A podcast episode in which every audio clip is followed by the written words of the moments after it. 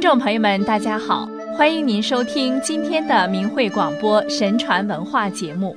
今天心语要跟大家探讨的是传统文化中的仁爱精神。《周易》中有一句名言：“天地之大德曰生。”而《西游记》在开篇中也写下了“富载群生，养智人，发明万物，皆成善”这样的诗句。古人认为，上天造就万物，并赋予其美好的德性，为其制定了法则，生成万物一片仁慈之心。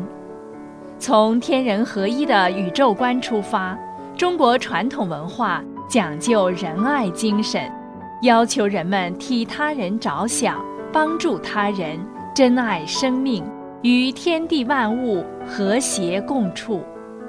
以下为传统文化中表现人的一些具体说法和例子。仁爱思想是儒家文化的核心观念，提出仁者能浑然与天地万物为一体。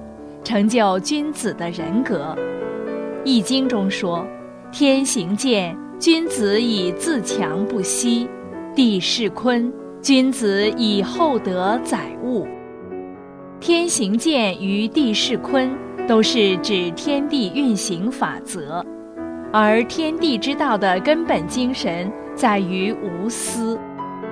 那么，君子作为人的典范。应效法顺应天地之道，也就是说，天体运行体现了刚健精神。君子效法天，应自强不息地尽自己的责任。君子取法地，其胸怀要像大地一样宽广，德行像大地一样深厚，得以滋长万物，承载万物，包容万物。使万物都能够欣欣向荣。孔子将人与命相提并论，把人提升到天命天道的高度。孔子说：“天生德于予”，认为自己的仁德是天所赋予的。又说：“仁而不仁，如礼合；仁而不仁，如乐合。”认为人处身立世，做任何事情，当以人为依据和前提。樊迟问仁，孔子说爱人；颜渊问仁，孔子说克己复礼为仁。孔子还讲：夫仁者，己欲立而立人，己欲达而达人。出门如见大宾。使民如承大祭，己所不欲，勿施于人。意思是自己想要的，也要帮助别人实现。出门见到谁都很恭敬，好像迎接贵宾那样。是说对于社会上所有的人都很尊重，自己不愿意要的，不要强加于别人。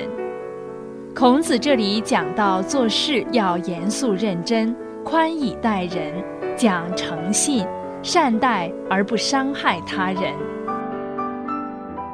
孟子提出德性、良知属于人之天性，做人要保持善性，并不断升华道德境界。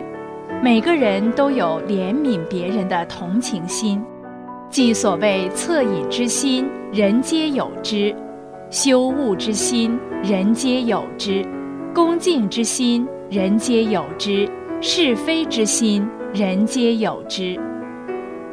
孟子把道德责任与安身立命连在一起，说：“君子莫大乎与人为善。”认为君子的最高德性就是善待他人，并且同别人一道行善，主张推行仁政和德化。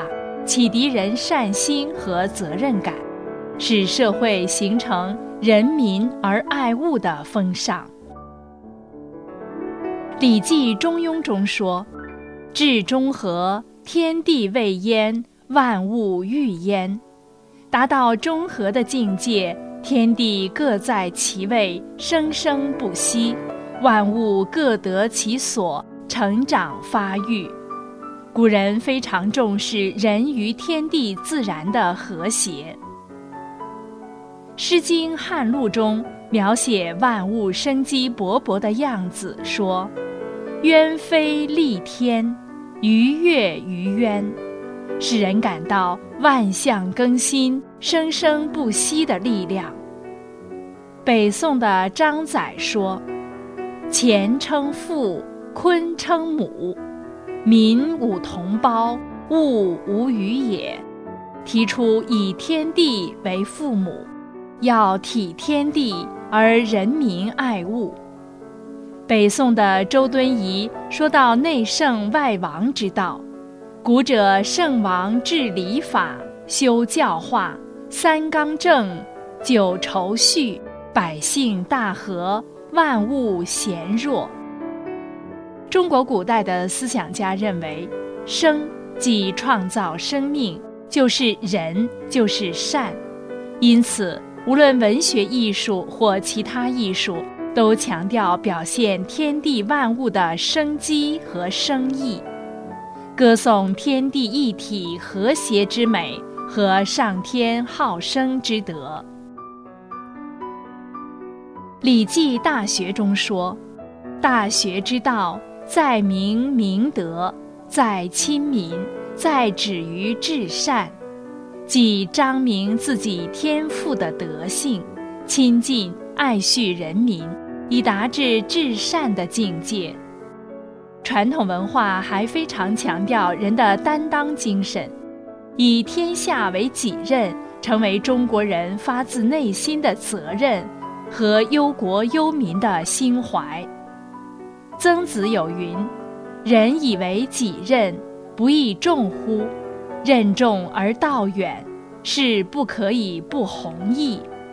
提出以实现仁德为自己的责任，这样的责任不是很重大吗？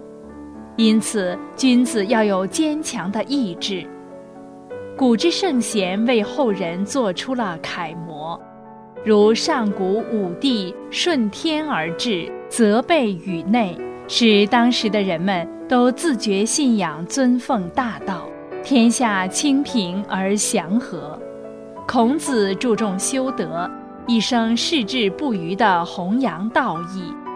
唐太宗严于律己，善政爱民，开创了贞观之治，一代天朝盛世。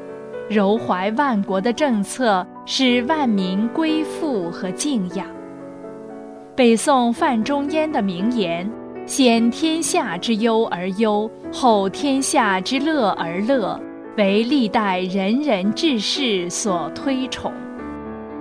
几千年来，以注重心性、仁爱及追求天人合一境界为基础特征的传统文化，规范着人们的思想和行为。儒家讲仁者爱人的博爱意识。道家讲无为而为，惩恶扬善；佛家讲佛法无边，慈悲普度众生，教人向善。历史上的一切政教，无一不是通过唤醒人们的良知本性，鼓励人追求真理，使真正的自我生命有美好的未来。各位听众朋友，今天的节目时间又到了。心语感谢大家的收听，下次节目我们空中再会。